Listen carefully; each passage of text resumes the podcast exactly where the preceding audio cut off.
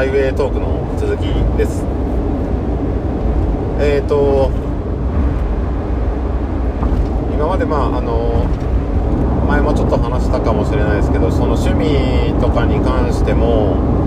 こう飽き性なところがあっていろいろこう転々としてきたっていうところがあって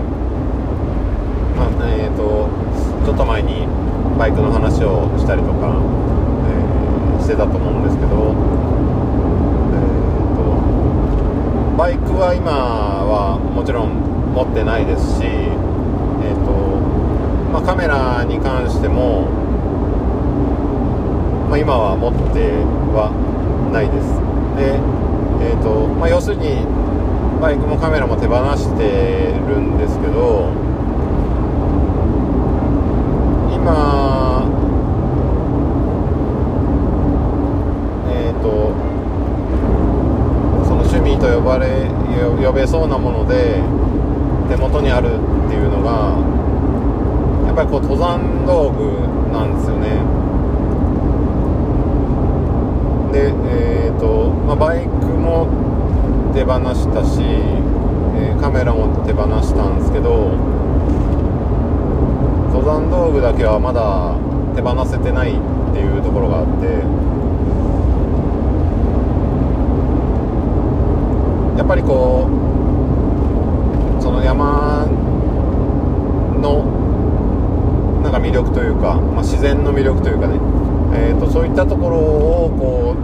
うちょっと感じているのかもしれないなっていうところで、えー、また山に登りたいなっていうことはあやっぱりちょっと思ったりします、う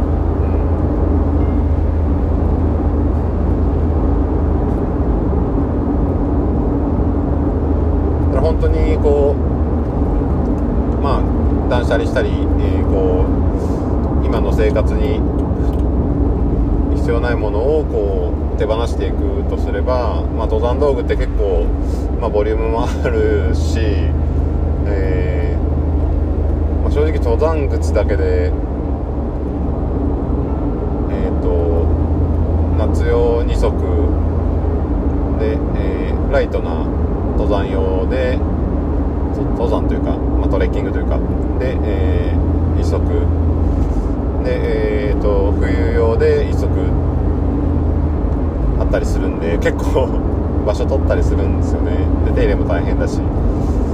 まあ、言うほど今はしてないですけど。なので、えー、まあ、それに、まあ、テントとかね、あの寝袋とかも、えー、ありますし、なので、まあ、正直その部屋の中で結構なスペースを取ってるんですけど、まあ、捨てるに捨てられないっていうところがあって、まあ、メルカリで売ったりでそのえー、リサイクルショップに出したりとかっていうことも、えー、考えたんですけど、えー、もしかしてっていうのがあって、えまだ手放せてないところがあります。なのでこう多分、まあ、その登山に関してとか自然に関して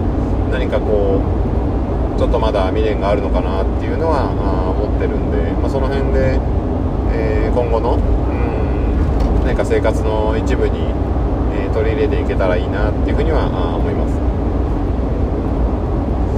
まあでもだんだんこう年齢とともに体力は衰えてくるんで、えー、今までみたいなこう荷物を持って、えー、歩くことはどんどんできなくなっていくかもしれないんで